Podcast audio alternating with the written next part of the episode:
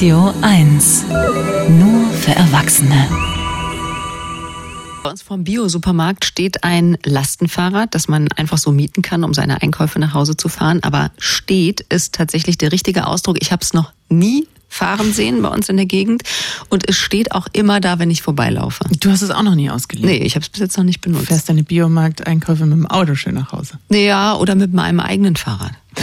Ja auch. Haben auch die Leute, die ein Lastenrad haben wollen, selber eins. Die Frage ist ja aber, ist Leihen nicht viel cleverer oder lohnt sich der Kauf?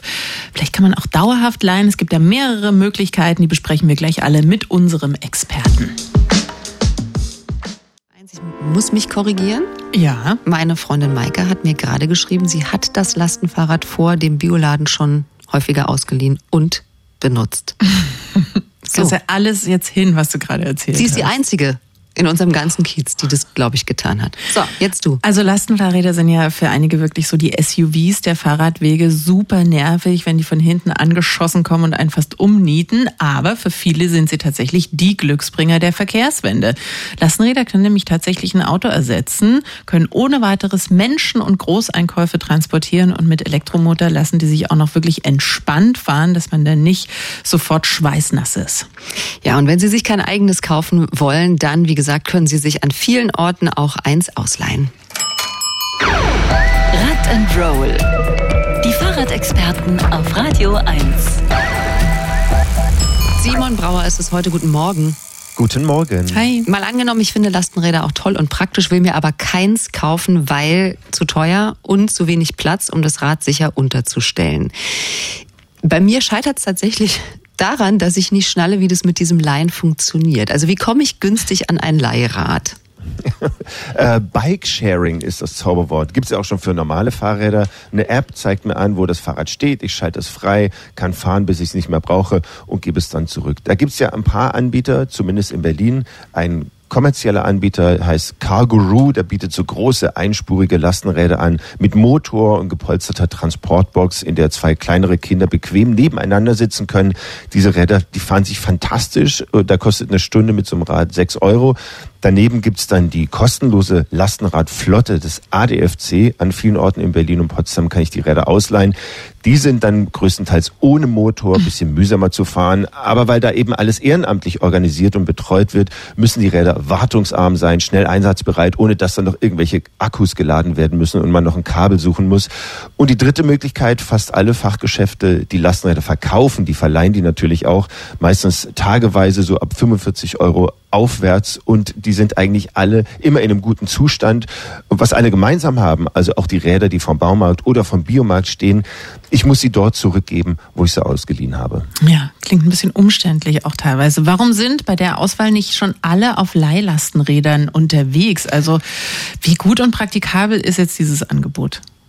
Also zum einen liegt es an, an der Ausleihe, an der dann Leute wie Kerstin vielleicht noch scheitern. Da muss man dann aber einfach mal reingehen in den Bioladen oder, oder auch in den Baumarkt und mal fragen, was muss ich machen. Dann muss man da irgendwo einen Zettel, also vieles geht mit der App, manches geht aber auch ganz analog.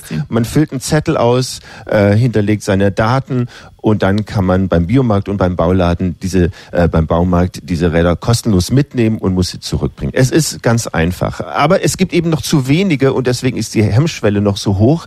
Ähm, ist noch nicht wie bei den ähm, bei den E-Scootern, die an jeder Ecke stehen. Die habe so ich übrigens Lasten, schon mal benutzt. Äh, siehst du, weil einfach so viele da sind und dann denkt, also das kriege ich auch hin. Bei Lastenrädern ist es noch nicht so. Ich muss mir da rechtzeitig überlegen, wenn ich eins brauche, dann muss ich es vorher reservieren. Das Angebot muss größer werden, dann sinkt die Hemmschwelle. Das machen andere Städte deutlich besser, sagt Yvonne Hagenbach von der Mobilitätsagentur Cargo Bike jetzt. Berlin ist nicht so weit vorne wie zum Beispiel Städte wie Düsseldorf oder Stuttgart. In Düsseldorf können, ähm, können die Menschen dort für einen Euro die Stunde Lastenräder von der Stadt nutzen.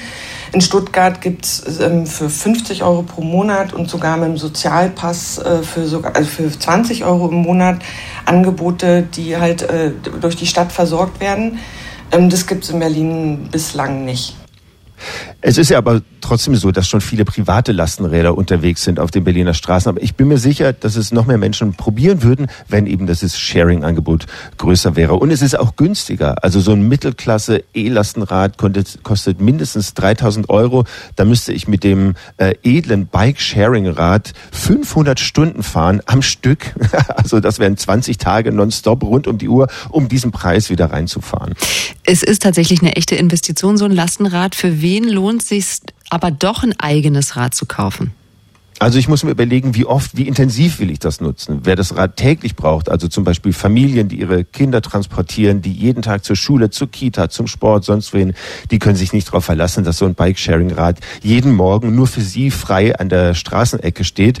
Und was auch schön ist, wenn man ein eigenes hat, es wird dann wie beim Auto, beim eigenen, das verlängerte Wohnzimmer oder zumindest der Kofferraum. Da können die ganzen Sachen drin bleiben, Buddelsachen, Picknickdecke, Kuscheltiere, es können Aufkleber ran. Das Rad kann ja zum Familienmitglied dann auch werden.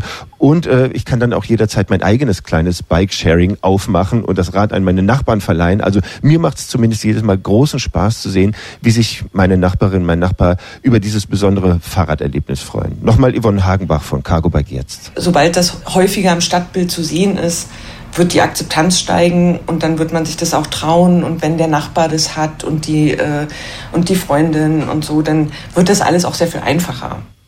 Und ein wichtiger Aspekt, da habt ihr recht, also neben dem nötigen Geld für dieses eigene Lastenrad brauche ich auf jeden Fall einen sicheren Abstellplatz zu Hause und eine gute Versicherung.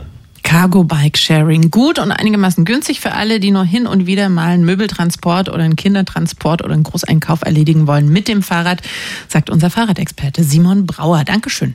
Danke euch. Tschüss. Tschüss. Rock'n'Roll. Fahrradexperten im schönen Morgen. Mehr Rad und andere Mobilitätsthemen immer sonntags ab 12 Uhr bei den Sonntagsfahrern. Und jederzeit auf radio1.de.